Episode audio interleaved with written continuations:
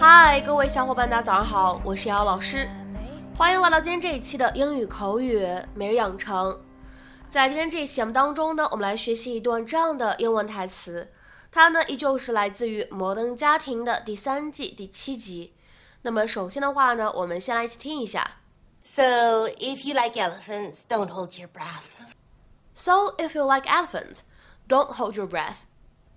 所以如果你喜欢大象的话，可别抱太大希望哦。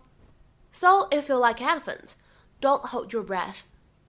So if you like elephant, don't hold your breath. 那么在这样的一段英文台词当中呢，我们需要注意哪些发音技巧呢？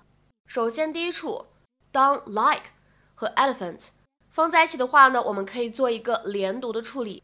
那么此时呢，我们可以读成 like elephants，like elephants。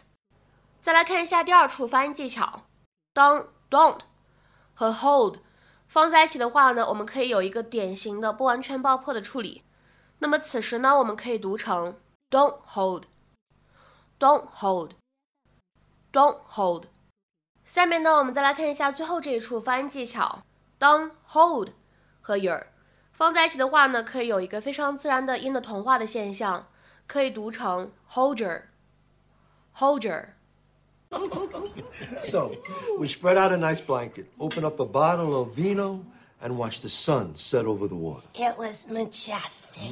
Majestic. Why? Why we never have the picnic? Who wants to sit on a blanket? There's no back support. It's majestic. Last week, Shorty took me to see the Cirque du Soleil. It's like a circus, but classy. So if you like elephants, don't hold your breath. She's so cute. Jay hate the crowds, the beach, the rainbows. Rainbows. It's just colors in the sky. Do we have to pull over every time we take a picture? Shay, there's an expression in Italian, Jay. Dammi le tue mano e corriamo unite per tutta la vita. Give me your hand, and we will run together our whole lives. Jay also hates running. 今天节目当中呢，我们来学习一个非常口语化的表达，叫做 hold one's breath。hold one's breath 这个短语的字面的意思是屏住某个人的呼吸。在日常生活当中呢，我们确实可以直接使用这样一个意思。比如说呢，看下面这样的几个例句。第一个，I can't hold my breath for very long, so I doubt I'll be able to swim that deep。 我不能屏住呼吸很久，所以我怀疑我不能够游到那么深。I can't hold my breath for very long, so I doubt I'll be able to swim that deep。下面呢，我们再来看一下第二个例子，Hold your breath and count to ten。屏住你的呼吸，然后数到十。Hold your breath and count to ten。下面呢，我们再来看一下第三个例子。Simon held his breath and dived under the water. Simon 屏住了他的呼吸，潜入了水下。Simon held his breath and dived under the water. 下面呢，我们再来看一下当做这个意思去理解和使用的最后一个例句。How long can you hold your breath for？你能够憋气多久？或者说呢，你能够屏住你的呼吸多久？How long can you hold your breath for？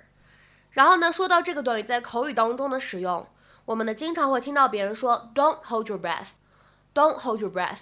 此时呢，这个短语的意思并不是说不要憋气，不要屏住呼吸，而指的是不要去等待某个事情的发生，或者说啊，对某件事情的发生不要抱很大的希望。Don't wait for something specific to happen。或者呢，再来看一下这样一条解释。People say this phrase to emphasize that something will take a long time or may not happen。 这个短语的这样一种理解呢，其实还是比较符合逻辑的。不要屏住呼吸，等待某一件事情的发生，因为如果这件事情一直不发生，你就会憋死了。那么下面呢，我们来看几个例子。第一个，The electrician said he'd be here before noon, but I won't hold my breath. 电工说他会在中午之前到这儿，但是对此我不会抱太大希望。The electrician said he'd be here before noon, but I won't hold my breath. 下面呢，我们来看一下第二个例子。She wrote a letter of complaint to the airline asking for a refund, but she said she wouldn't hold her breath. 她给航空公司写了一封投诉信， 要求退款，但是他说他不怎么抱希望能够退款成功。She wrote a letter of complaint to the airline asking for a refund, but she said she wouldn't hold her breath.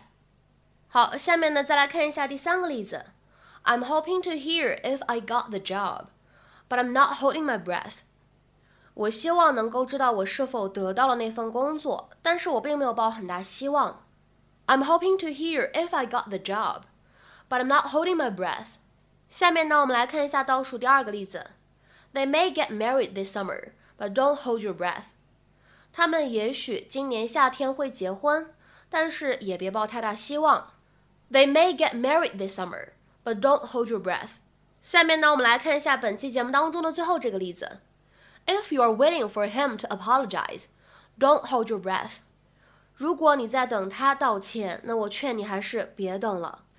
If you are waiting for him to apologize, don't hold your breath. 在今天节目的末尾呢，请各位同学尝试翻译下面这样一个句子，并留言在文章的留言区。She said she'd do it this week, but don't hold your breath. She said she'd do it this week, but don't hold your breath. 那么这样一个句子应该如何去理解和翻译呢？期待各位同学的踊跃发言。我们今天这期节目的分享呢，就先到这里，明天节目再会，See you。